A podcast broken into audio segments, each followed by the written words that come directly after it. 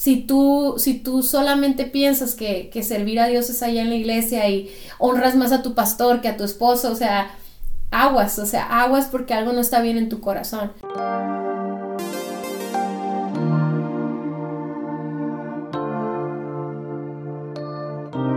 ¿Y qué onda? ¿Cómo están amigos? Nosotros somos Dani Cintia Osuna y este es nuestro podcast Indivisibles.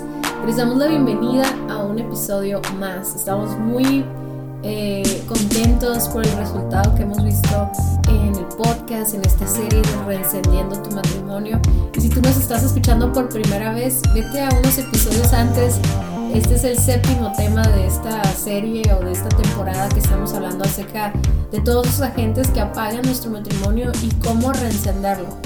Y el día de hoy va a ser un tema muy, muy importante, Dani, pero antes de empezar con el tema, pues les queremos decir que nosotros realmente como que contamos mucho con ustedes, contamos mucho con el apoyo de cada uno de ustedes para, para que más personas puedan estarse inspirando de todo este contenido de Indivisibles. Sí, nos gusta pensar que esto es algo que estamos haciendo junto con ustedes, o sea, que no es solamente Dani y Cintia queriendo este, ver matrimonios unidos por todos lados, sino realmente esto está en el corazón de muchas personas y muchas personas nos escriben y nos invitan a hacer eventos junto con ellos o a dar conferencias o, nos platican de cómo regalar un libro de Indivisibles y, el efecto que tuvo en esos amigos y, y, eso nos encanta porque creo que esto de Indivisibles es una cultura que viene de Dios para el matrimonio y que juntos propagamos esa cultura en nuestras iglesias, en nuestras comunidades, con nuestros círculos de amigos, ¿no? Y bueno, aparte del podcast, debes de saber que tenemos una página que se llama vivoalternativo.com y ahí puedes encontrar este, diferentes blogs, diferentes temas. Este, también tenemos ahí nuestro podcast de noviazgo y sobre todo ahí tenemos nuestros libros a la venta y el libro de Indivisibles y el prematrimonial Indivisibles que para nosotros es muy importante que lo lean no solamente los que se van a casar sino aún los matrimonios porque nos hemos dado cuenta, Daniel y yo, que es una excelente guía para dar consejería. El prematrimonial es algo que muchos matrimonios no llevaron, por lo tanto están batallando, aún después de 15 años, 20 años de casados, siguen batallando porque no tienen los fundamentos necesarios. Pero bueno, dentro de todo lo que puedes adquirir ahí en nuestra página, se encuentra este curso que es precisamente el material que estamos usando para grabar el podcast o esta temporada, que es el material Reenciende tu matrimonio, que fue creado para para grupos pequeños y, la verdad es que es mucho más extenso que lo que hablamos aquí. Hay retos, está todos los materiales y los bosquejos, así que te invitamos a que vayas y lo busques ahí en la página. Pero bueno, ahora sí, vamos a entrar en el tema y, y el día de hoy vamos a hablar acerca de algo que, que hemos visto muchísimo y que yo creo que hasta nosotros mismos experimentamos al inicio de nuestro matrimonio y es el que se apague la intimidad espiritual, ¿no? Sí, y eh, para algunas parejas la intimidad espiritual nunca ha existido, ¿no? O sea, ha habido intimidad física, ha habido tal vez emocional, pero nunca va a estar completa nuestra unidad como pareja si no involucramos al espíritu también, porque de hecho eso es lo que somos, somos espíritu, que tenemos pensamientos, emociones y voluntad y, y habitamos en un cuerpo, ¿no? Entonces no podemos limitar la, la unidad a lo a solamente el cuerpo, ¿no? A tener interacción física o no, no podemos limitar la unidad solamente a compartir emociones y pensamientos o, ponernos de acuerdo en cosas, sino, sino realmente conectar nuestros espíritus. Y me encanta lo que dice Efesios 4 del 3 al 4 sobre esto. Dice, hagan todo lo posible por mantenerse unidos en el espíritu y enlazados mediante la paz, pues hay un solo cuerpo y un solo espíritu, tal como ustedes fueron llamados a una misma esperanza gloriosa para el futuro. Y me encanta porque aunque este pasaje está dirigido a la iglesia, funciona perfectamente a esta pequeña iglesia que es el matrimonio, ¿no? Y le dice, ustedes tienen un espíritu en común, tienen el espíritu de Dios en sus corazones, ¿no? Y, y manténganse enlazados en ese espíritu, ¿no? Conectados mediante la paz, pues hay un solo cuerpo, un solo espíritu, y fuimos llamados a la misma, como matrimonios, tenemos la misma esperanza gloriosa para el futuro, ¿no? Entonces, pero me encanta el énfasis que hace, hagan todo lo posible. ¿Esto qué implica? Que, van a venir cosas a atacar nuestra unidad espiritual. Sí, y algo que se me hace muy interesante que hace ratito decías de cómo podemos unirnos en pensamiento, en emociones, en cuerpo pero si no estamos unidos en espíritu, pues, o sea, no es una unidad completa, pero aún eso, Dani, eh, esa intención de estar unidos en todas las áreas de nuestra vida debe de venir como un resultado de una unidad espiritual, porque al final del día eso no va a sostener un matrimonio, ¿no? Por eso es muy importante y es vital la unidad espiritual, no solamente porque, no sé, vamos a orar juntos y eso, sino que trae una, trae una, trae un fruto, como lo decía ahorita, ¿no? Trae un resultado que es que estamos sincronizados, ¿no? Estamos en una sincronía en la voluntad de Dios para nuestra familia, nos da la fe para creerle a Dios por lo mejor, por las circunstancias difíciles que enfrentamos en día a día, nos protege de los ataques que recibimos y si ustedes no se han dado cuenta, todos los días el matrimonio, no solamente en lo individual como matrimonio recibimos ataques, sino como cultura, ¿verdad? General está siendo bombardeado el matrimonio, pero esa unidad espiritual nos está protegiendo de todas esas ideologías y filosofías. También nos fortalece como matrimonio en las pruebas, en las dificultades. Nos conectamos adorando al mismo Dios, ¿verdad? Y cuando Nuestros corazones adoran a Dios significa que Él es el único que merece la gloria y la honra en nuestros corazones. Es a quien le servimos, es a quien amamos, es nuestra pasión. Y obviamente en eso conectamos, o sea, es increíble, ¿no? Podemos disfrutar de la vida juntos porque estamos disfrutando el amor de Dios, la conexión con Dios y, lo estamos exaltando a Él, ¿no? No, no nos convertimos nosotros en, en el ídolo, sino Dios es el único que se merece nuestra adoración y también nos enfoca en nuestro propósito como matrimonio. Cuando nosotros estamos unidos espiritualmente, no importa qué esté sucediendo al, exterior de nuestro matrimonio o circunstancias dentro del hogar, eso no quita el propósito, ¿no? Y, nos, y nos tiene bien enfocados, nos ayuda a madurar, nos ayuda a apoyarnos, o sea, es increíble. Creo que podemos hablar horas y horas de, de ver el resultado que puede surgir de una unidad espiritual. Por eso decimos que es vital, ¿no? Sí, la cosa, Cintia, es que para la mayoría de las parejas, la unidad espiritual es la más difícil de lograr, ¿no? ¿Por qué? Porque pues el enemigo sabe el poder de la unidad eh, por eso siempre está atacando la unidad de la iglesia, siempre está atacando la unidad del matrimonio, porque cuando dos o más están reunidos en su nombre, ahí está Jesús, eh, porque cuando si nos ponemos de acuerdo en oración para cualquier cosa, eh, dice, dice Jesús, que a cualquier cosa en, en cuanto a la voluntad de Dios, Él hará, o sea, hay un poder enorme, uno echa fuera mil, dos a diez mil, o sea, hay muchas referencias de la Biblia del poder de unirnos espiritualmente, ¿no?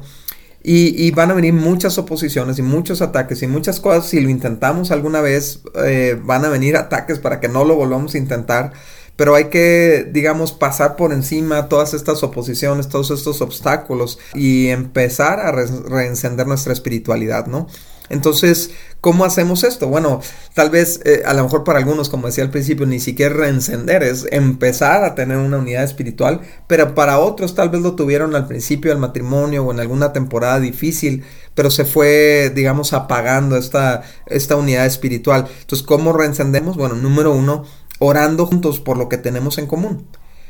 Y Cintia, yo, yo escucho a muchos, sobre todo muchos hombres que dicen, no, pues es que yo vivo mi espiritualidad como yo sé, yo directamente con Dios, ¿no? Y le dicen a la esposa, es que yo oro por mi cuenta y todo. Y está muy bien que hagas eso. Qué bueno, así debe ser. Cada quien tiene que tener su propia relación con Dios. Pero tenemos cosas en común por las que necesitamos conectarnos y unirnos para orar, para orar ¿no? Como dice Mateo 18, 19 también les digo lo siguiente, si dos de ustedes se ponen de acuerdo aquí en la tierra con respecto a cualquier cosa que pidan, mi Padre que está en el cielo la hará. Entonces no sería razón suficiente para conectarnos en oración si, si Jesús nos está diciendo pónganse de acuerdo, pidan en conjunto a Dios y Él hará. Oye, pues, ¿a poco no tenemos retos?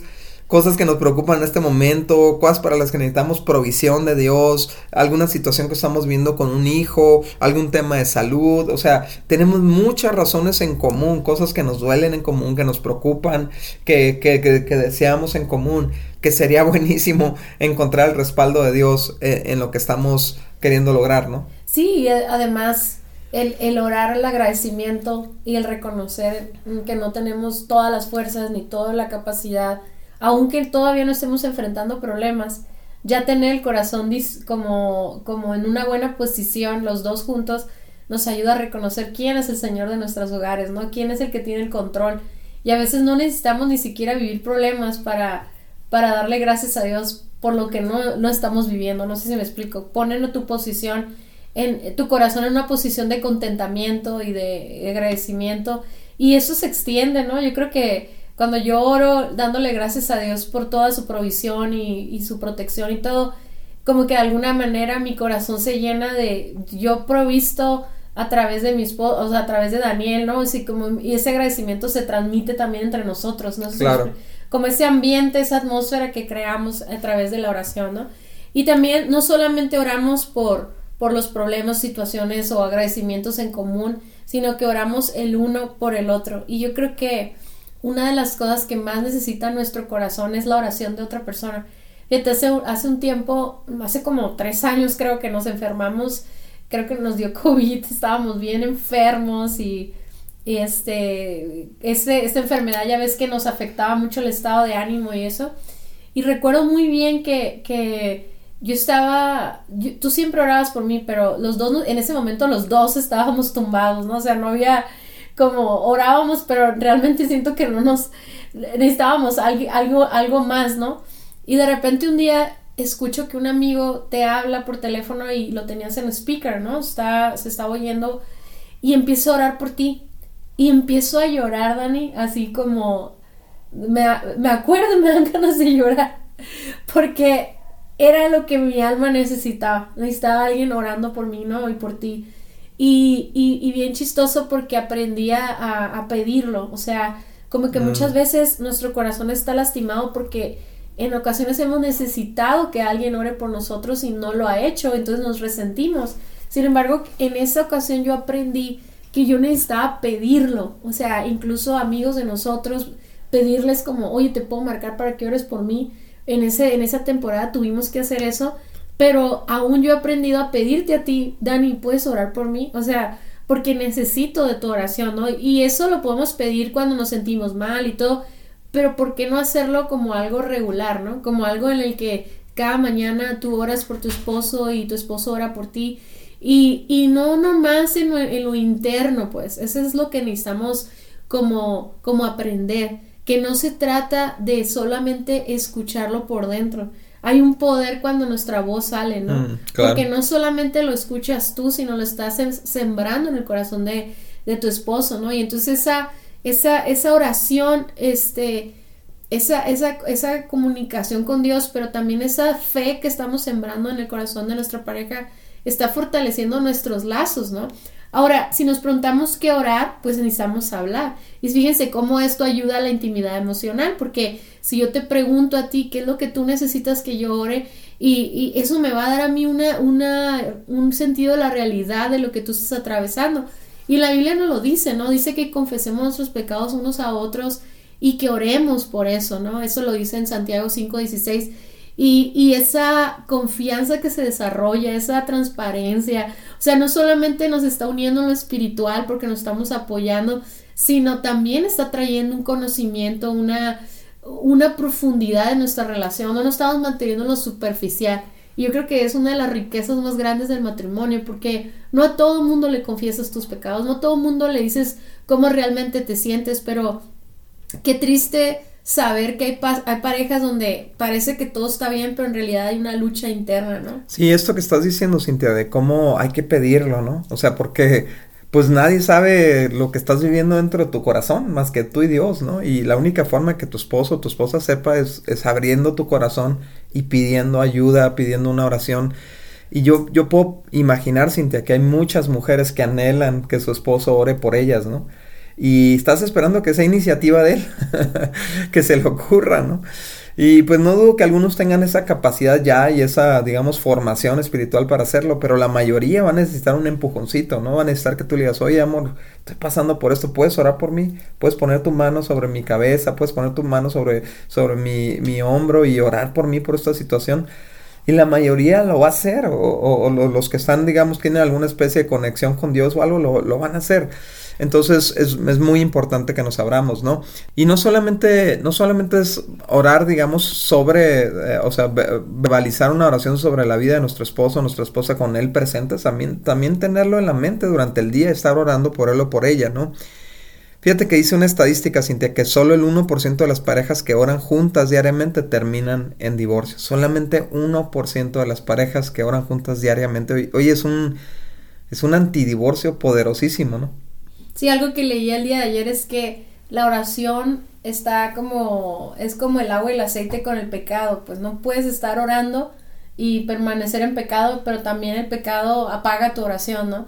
Y algo que, que recomendaba un, un, escritor es que buscaras literatura, no, también la Biblia, pero también literatura que ayudara a, como a iniciar la oración, porque dice que a muchas personas les cuesta trabajo como así de la nada en la mañana empezar a orar, como que no saben ni qué orar, ¿no? Pero lo que dice es que cuando tú lees, uh, por ejemplo, él recomendaba el libro de las misericordias nuevas de cada día, creo que es de John Piper, ahorita lo, ahorita lo reviso, pero bueno, no importa el autor, ahorita lo, lo busco, pero decía que lees un, uno de esas hojas y te da motivos para orar, ¿no? Hay versículos, hay devocionales que tú puedes leer y me, me da mucha risa porque una de las prácticas que yo tengo casi todos los días es que me levanto orando y me pongo a orar por ti, ¿no? Entonces me da risa porque el otro día, digo, hoy, de hecho hoy fue, yo estaba orando por ti, así, no estaba haciendo ruido porque tú, pensé que tú estabas dormido, ¿no?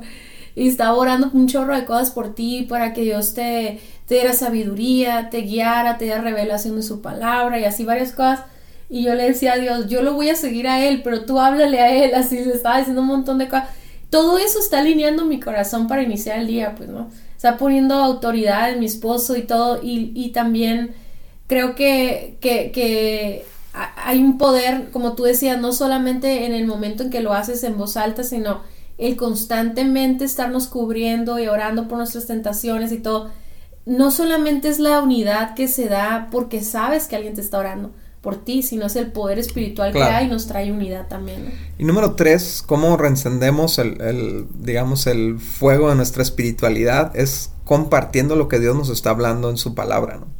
Y esa es, esa es nuestra intimidad con Dios, el, el, el, esta relación que tenemos con Dios, cómo Dios nos habla de manera personal, pero qué padre poderle contar a tu pareja. Este, oye, ¿sabes que Dios me habló esto? Hey, ¿sabes que Dios está, está tratando esto en mi vida? Eso a mí se me hace bien impresionante, Cintia, porque muchas veces, eh, digamos, evita que yo tenga que tratar cosas contigo, porque veo que Dios las está tratando contigo, ¿no? Entonces, eh, veo cómo Dios te habla, veo cómo, cómo Dios te usa, cómo te guía y eso a mí me, me enamora muchísimo y me conecta mucho a ti, pues el, el ver cómo Dios te está hablando, ¿no? Colosenses 3:16 dice que el mensaje de Cristo con toda su riqueza llena sus vidas. Enséñense y aconsejense unos a otros con toda la sabiduría que Él les da. Entonces, ¿qué es esto? Pues compartir lo, de lo que Dios nos está dando de comer a nosotros, compartirlo con nuestra pareja y esto genera una, una intimidad espiritual, ¿no? Fíjense que yo sé que muchos de estos puntos, a veces cuando la pareja ya está en una división, cuando hay necedad y cuando hay pecado incluso y todo, parece como que hasta el contrario, ¿no? Como que crea una, se vuelve contraproducente pero no es porque no es porque esto no funcione, sino porque uno de los corazones ya está en una condición de dureza espiritual. Pero entonces tenemos que ser muy prudentes para continuar haciendo esto, pero no que no se sienta como un ataque a la condición del otro, pues no más como un apoyo que un ataque porque eh, es, es, es impresionante cómo la postura del corazón cambia, pues, ¿no? Y entonces te empiezas a sentir como hasta juzgado y condenado por nada más porque la otra persona te está compartiendo algo bueno, te está orando por ti, o sea, pero no hay, no hay que dejar de hacerlo, ¿no? Y ahorita yo creo que al final podríamos hablar un poquito más de eso en, cuando no hay una intención de los dos de reencender, ¿no? Pero sí puede haber un efecto en, en tu oración y en tu compartir y todo eso, pero necesitamos como prudencia, ¿no? Y está muy interesante lo que estás diciendo, porque no dudo que gente use la Biblia, pues para darle bibliazos a su esposo, ¿no? O a su esposa, ¿no? Como mandarle indirectas y, y mira lo que Dios dice aquí, ¿eh? Que te sometas a tu esposo. pero no, no se trata de eso, es lo que Dios me está hablando a mí. Lo que Dios está tratando conmigo, ¿no? Y es muy, se recibe muy diferente, ¿no? Sí entiendo lo que, lo que estás diciendo, Cintia, de cómo, cómo puedo ponerme a la defensiva si siento que me estás atacando con, con versículos bíblicos, ¿no? Pero qué diferente es cuando mi pareja, Dios está tratando cosas bien profundas con su corazón, con sus emociones, con sus inseguridades, con sus actitudes, con sus rollos, y me lo está compartiendo. casi casi me está dando armas, ¿no? Por así decirlo, ¿no? Pero, pero al ver que Dios está tratando con ella, también trae una paz en mi corazón de decir, bueno, ya no tengo que tratar yo, ¿no? Sí, sí, sí, por supuesto, ¿no? Y el punto número cuatro es participando como matrimonio en una comunidad de creyentes, ¿no? Una iglesia, un grupo cristiano donde se lea la Biblia, donde esté centrado en Jesús, un lugar donde puedas encontrarte otros matrimonios y puedas encontrar enseñanzas. Es que rodearnos de, otros matrimonios que creen en lo mismo que nosotros, que están viviendo el propósito de Dios, nos va a impulsar. O sea, obviamente yo creo que todos sabemos que, que somos el resultado de las personas con las que nos rodeamos, ¿no? Entonces, sí necesitamos esa fe y la Biblia nos lo dice que no, que no nos dejemos de congregar, ¿no? Ah, yo creo que leí algo bien padre ayer que decía, como hay ciertas prácticas espirituales, ¿no? Como que hacemos, el, el congregarnos es una de ellas, que no es que en sí la práctica nos está cambiando, nos está resolviendo todo, pero es exponernos a eso lo que nos transforma, ¿no? Entonces, mucha gente dice, no, es que yo no necesito congregarme y todo porque a lo mejor se han congregado y no, no, no, no, algo pasó, hirieron su corazón y todo esto, o a lo mejor alguien les metió esa idea, ¿no? Yo me acuerdo que hace muchos años salió un libro de un, de un autor que dijo que no, que no era necesario congregarse, pero veamos que aquí en la Biblia, en Hebreos 10:27, como lo 25, perdón, como lo decía ahorita, lo dice explícitamente, dice, no dejemos de congregarnos como lo hacen algunos, ¿no? Sino animémonos unos a otros, eso quiere decir que ahí encontramos ánimo, sobre todo ahora que el día de su regreso se acerca, ¿no? Entonces, yo te, yo te quiero decir algo, es muy peligroso esto, o sea, el dejar de congregarnos es, es, es algo que va apagando eh, nuestra pasión por Dios. Y yo entiendo que, que, la relación con Dios es personal y eso nunca lo vamos a cambiar. O sea, tú puedes congregarte y si no te relacionas con Dios, también va a pasar lo mismo, pero no por eso necesitas dejarte de congregar, ¿no? O sea, hay un valor que Dios le dio a la iglesia y de hecho Él viene por su iglesia, ¿no? Y el congregarnos es parte de ser parte de esa iglesia, ¿no? Es, es, es, es elemental. Además que yo siento que, que el hecho de, de, levantarnos, por ejemplo, si tenemos reuniones semanales o incluso reuniones entre semana de matrimonios y todo, nos expone a la palabra de Dios, nos expone a la revelación que Dios le trae a los pastores. Eso va puliendo cosas en nosotros, porque ellos ven otras cosas que nosotros no podemos ver y ese compartir trae esa unidad que precisamente estamos buscando en el matrimonio, ¿no? Entonces muchas veces uno de los dos se congrega y el otro no, y eso trae división, ¿no? Eh, a uno de los dos no le da la importancia a la reunión y el otro sí, y esto empieza a traer una como una incongruencia en los hijos. Sí, y aparte un desfase en el matrimonio, ¿no? O sea, la importancia de sentarnos juntos es que ambos estamos recibiendo el mismo mensaje, ¿no? Y en casos de, de, comunidades donde hay grupos de hombres y grupos de mujeres, y que el hecho de que el hombre está trabajando en lo suyo, la mujer está trabajando en lo suyo, vamos caminando juntos hacia adelante, ¿no? En vez de estar arrastrando a, a, a nuestra pareja espiritualmente, ¿no? Eh, y algo que, que, es bien importante, Cinti, lo mencionabas, es, es el... Es cuando decidimos alejarnos de la iglesia porque nos lastimaron, nos hirieron o lo que sea. Déjame decirte algo, es, eh, o sea, el diablo quería apagar el fuego de tu espiritualidad. Y yo hasta ahorita, en mis treinta y tantos años de cristiano que tengo, no he podido ver a una persona que alejada de la iglesia crezca espiritualmente. No, hasta ahorita no conozco a nadie que lo haya logrado. Mucha, sí conozco mucha gente que lo ha intentado y ha dicho yo no necesito la iglesia, verás, yo solo puedo y voy a, y siempre termina alejadísimo de Dios, ¿no? Sí, y además, bueno, hay muchos puntos en este, en este, precisamente en este punto hay mucho que hablar, pero nada más para cerrar este punto quiero decir dos cosas, ¿no? La número uno es que si tú te fuiste porque te hirieron, tienes el corazón lastimado y necesitas sanarlo, porque al final del día el, no sanarlo va a afectar tu matrimonio, ¿no? el corazón herido va a lastimar a otros que ha sido lastimado lastima a otros, ¿no? Y a lo mejor no es el lugar correcto en el que tú debes de estar, esa no es tu comunidad que debes de estar, pero busca otra comunidad donde puedas ser transparente y decir, vengo así, vengo con estas heridas, necesito ser tratado. ¿Por qué? Porque esto, esto va a lastimar. Y fíjate, ya para cerrar este punto, digo, hay muchísimo que hablar de esto, pero hay tres cosas que me gustaría decir súper rápido. Número uno, es que si te fuiste porque te lastimaron, necesitas sanar y necesitas ir con otras personas, con, a lo mejor no en el mismo lugar, pero necesitas sanar porque un corazón lastimado va a lastimar a otros. y al final del día vas a lastimar a tu esposa y muchas veces se convierte como una toxicidad, ¿no? En el matrimonio, hablando mal de otras personas y terminamos mal nosotros también, nos contaminamos. Segundo es que si ya tenemos hijos, es muy importante que ellos nos vean participando de la iglesia y no enseñarles a que podemos vivir sin ella, ¿no?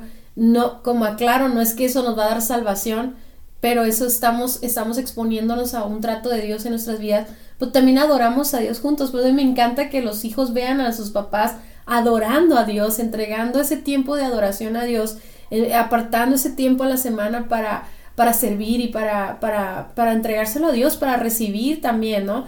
Y la otra cosa es que yo como esposa me siento tan tranquila sabiendo que dentro del gobierno de una iglesia o la estructura de, de una iglesia hay autoridades en nosotros, o sea, eso trae una como una limpieza, una transparencia, una protección, no sé qué tantas palabras decirles, el saber que si Daniel se sale de sus de sus sentidos y empieza a, a desvariar y se empieza a portar mal, lo que sea, yo sé que no solamente estoy yo para hablar con él y a lo mejor que Dios me use para traerle una palabra de Dios para confrontarlo o algo, sino que hay una autoridad espiritual, ¿no? Entonces al congregarnos, no solamente el pastor, sino los amigos, lo, que nos rodea, o sea, es una protección increíble y es, sí, es un respaldo, ¿no? Y esto reenciende también esa unidad espiritual, ¿no?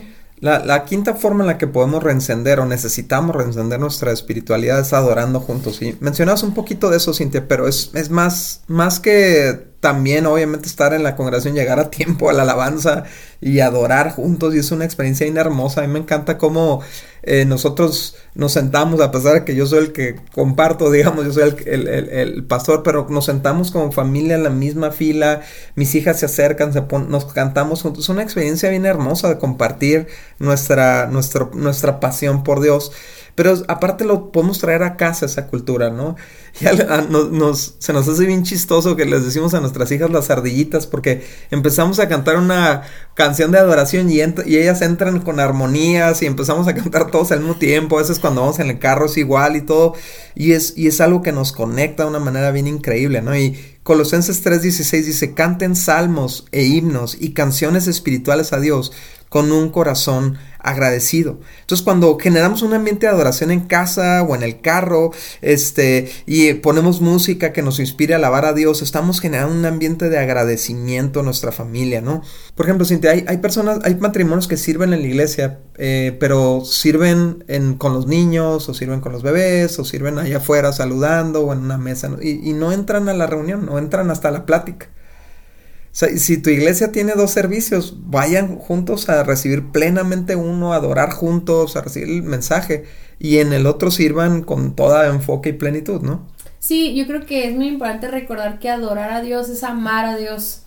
Y, y ese, esa cultura de adoración es cultura de amar a Dios, ¿no? De, sí, de que Él sea el centro y, y, y recordar que no solamente adoramos con canciones, como lo dice aquí también, ¿no? Nos dice con himnos y canciones, pero también adoramos con nuestra conversación, con lo que le damos prioridad, con enseñarle eso y me encanta porque uno a veces está bien enfocado en enseñarle a los hijos a, obedecer los mandamientos y a seguir las reglas y portarse bien y, hacer todo en orden, etcétera. Y nos enfocamos tanto en eso y no nos enfocamos en enseñarles a amar a Dios, ¿no? Eh, ellos aprenden a través de nosotros, cuando nosotros mostramos nuestros valores, cuando mostramos lo que más le, nos le damos valor, e importancia, estamos adorando a Dios, estamos reconociendo a Dios y eso, eso es increíble porque si nosotros logramos que nuestros hijos se enamoren de Dios y su presencia, entonces lo, lo, demás, el comportamiento, la obediencia a los mandamientos y todo eso es un resultado de eso, pues es, obedecer los mandamientos, amar a Dios, ¿no? En, claro. Sí, también inclusive, Cintia, cuando presentamos como familia nuestras ofrendas, nuestros diezmos, ¿no? O sea, el, corazón con el que lo hacemos y el estar de acuerdo para eso es, es, una forma de adorar juntos a Dios. Señor, aquí te traemos el esfuerzo de todo nuestro trabajo, de nuestras, las riquezas que tú nos has provisto, ¿no? Algo que hacemos nosotros, Cintia, en, en cuando, o más bien al, al público que nos escucha, ¿no? Cuando estamos, cuando vamos a comer, es que le damos gracias a Dios y reconocemos que Él es nuestra fuente de provisión, ¿no? Y, digamos, aterrizamos todas las bendiciones que tenemos a Dios, porque si no, nuestros hijos pueden salir de casa pensando que fue por nuestros propios méritos, por nuestras propias capacidades, y van a salir a una vida que según ellos no necesitan a Dios porque vieron que sus padres lograron todo esto sin Dios. Entonces, el constante recordatorio, eso es lo que hace una ofrenda, eso es lo que hace el diezmo, es decir, lo que yo tengo me lo diste tú, por eso no tengo ninguna ningún problema en devolverte una porción para ser usada para tu reino, ¿no? Sí, y todas estas prácticas pues están, no solamente las hacemos en lo individual, tiene que ser en unidad. Y, y fíjense qué interesante, ¿no? La, la vitalidad, como decíamos al inicio de la unidad espiritual en el matrimonio, es que tú no vas a, a dejar un legado espiritual si no hay unidad espiritual.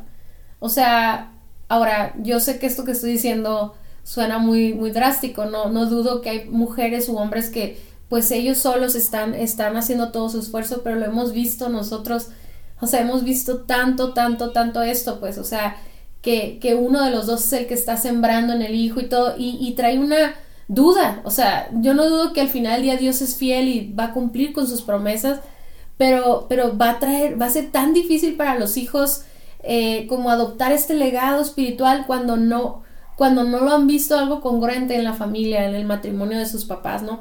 Y por último, una de las cosas que a mí me fascina de estos puntos es servir juntos, ¿no? Servir para Dios. Eh, obviamente sabemos que la Biblia dice que en todo lo que hagamos, lo hagamos como para el Señor, pero me refiero específicamente a servir en la iglesia, servir para un ministerio de la iglesia, ya sea fuera de la iglesia o dentro de la iglesia eh, las iglesias tienen ministerios que, que, ejercen fuera de la iglesia, en la comunidad y todo, pero también en la iglesia, dentro de ella, hay tantas áreas de servicio que, que el puro hecho de compartir eso, sé que a veces al inicio es difícil, Dani, porque es como, nos tenemos que poner de acuerdo en todas las cosas y ahora también en esto, ¿no?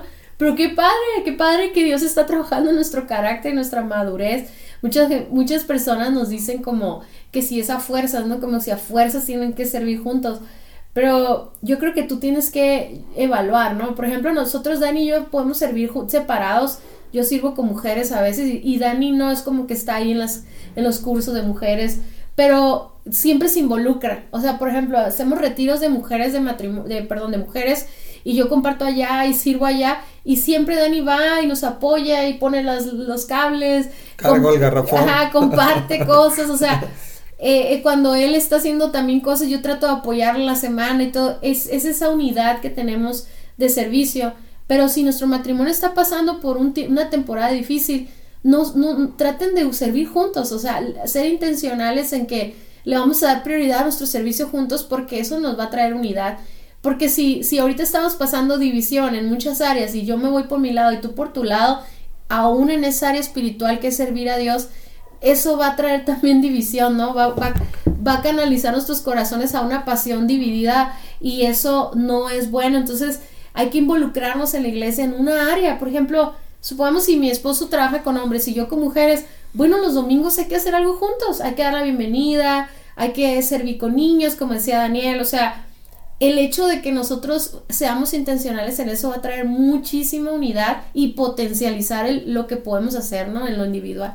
Fíjate, Romanos 12, 11 dicen, no sean nunca perezosos, más bien trabajen con esmero y sirvan al Señor con entusiasmo.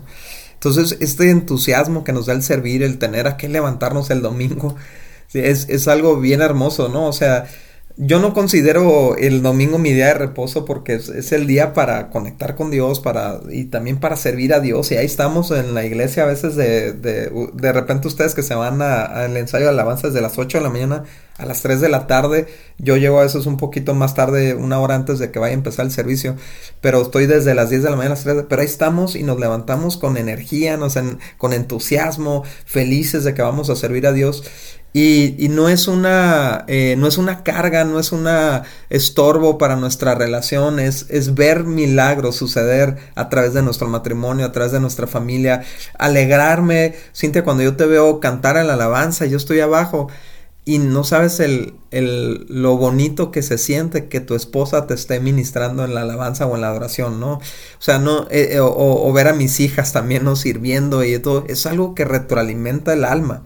Y yo entiendo, Cintia, ya, ya para terminar, que ya se nos extendió un poco el tiempo, pero yo entiendo que para muchas personas que están escuchando esto, pues no está tu esposo o tu esposa en la disposición para tener una una conexión espiritual, una unidad espiritual, porque ni siquiera tiene una relación personal con Dios, ¿no?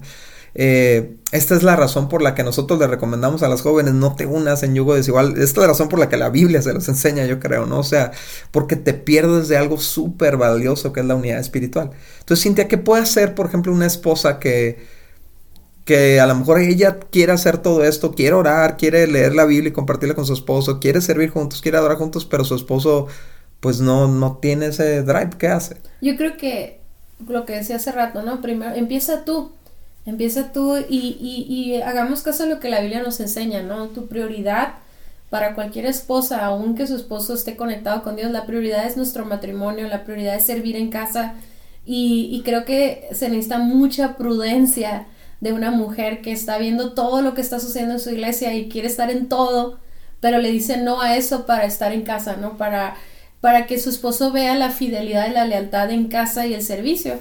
Y obviamente puede servir de manera como muy modesta, muy muy tranquila, cuidando mucho el horario, cuidando mucho no descuidar los tiempos en familia, el tiempo con tu esposo, pero creo que creo, que eso es la, la, la prioridad, es, es, pedirle a Dios que te muestre el ministerio que Él te ha dado en casa, ¿no?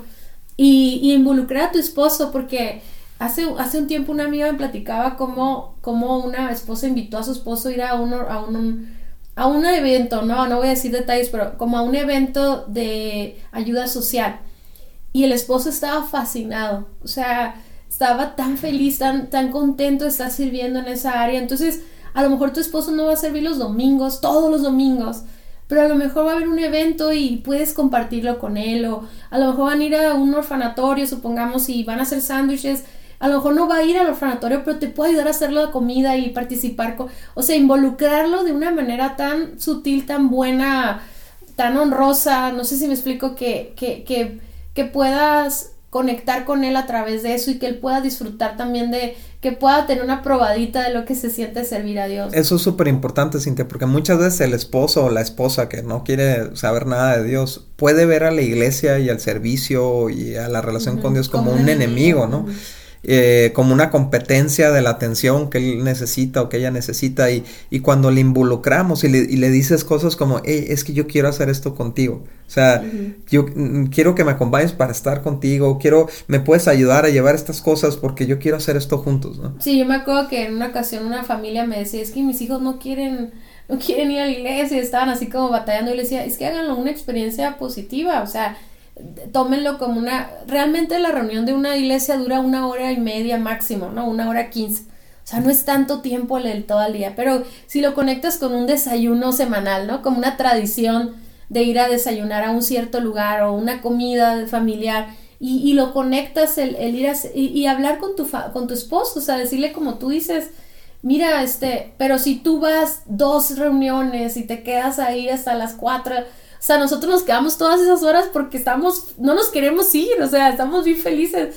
Y, y es una bendición eso, ¿verdad? Pero, pero aún, aún eso nosotros tenemos límites, aún en eso nosotros sabemos tener límites para no, para no cansar a nuestras hijas y todo, y a ellas les encanta, ellas tampoco se quieren ir, ¿no? Pero a lo mejor a comer sí, pero le encanta estar con sus amigos y todo.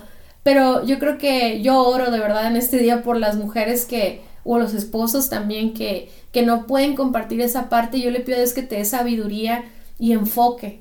Si tú, si tú solamente piensas que, que servir a Dios es allá en la iglesia y honras más a tu pastor que a tu esposo, o sea, aguas, o sea, aguas porque algo no está bien en tu corazón. ¿Sientes que Satanás conoce el poder que tenemos como matrimonio unido espiritualmente? Por eso es especialista en causar división y desmotivarnos para no orar juntos, para no leer la Biblia, para no congregarnos, para no servir, ¿no? Así es que vamos dejando de hacerle caso al enemigo y demos los pasos para funcionar conectados a Dios y crecer en, en, intimidad espiritual, ¿no? Imagínate cómo va a mejorar tu matrimonio si empiezan a vivir juntos su espiritualidad. Imagínate los, los, efectos que va a tener en su, en su comunicación, en su relación eh, romántica, en su intimidad física, sexual, en todos los aspectos del matrimonio, cuando estamos los dos buscando a Dios juntos. Muchas gracias por haber escuchado nuestro podcast. Para nosotros es muy importante escuchar tus comentarios. Síguenos a través de nuestras redes sociales en Somos Indivisibles en Instagram y Facebook. Y también puedes ver todos nuestros contenidos adicionales en nuestra página vivoalternativo.com. Si este podcast fue de ayuda para ti, te invitamos a que lo compartas con otros matrimonios. Hasta la próxima.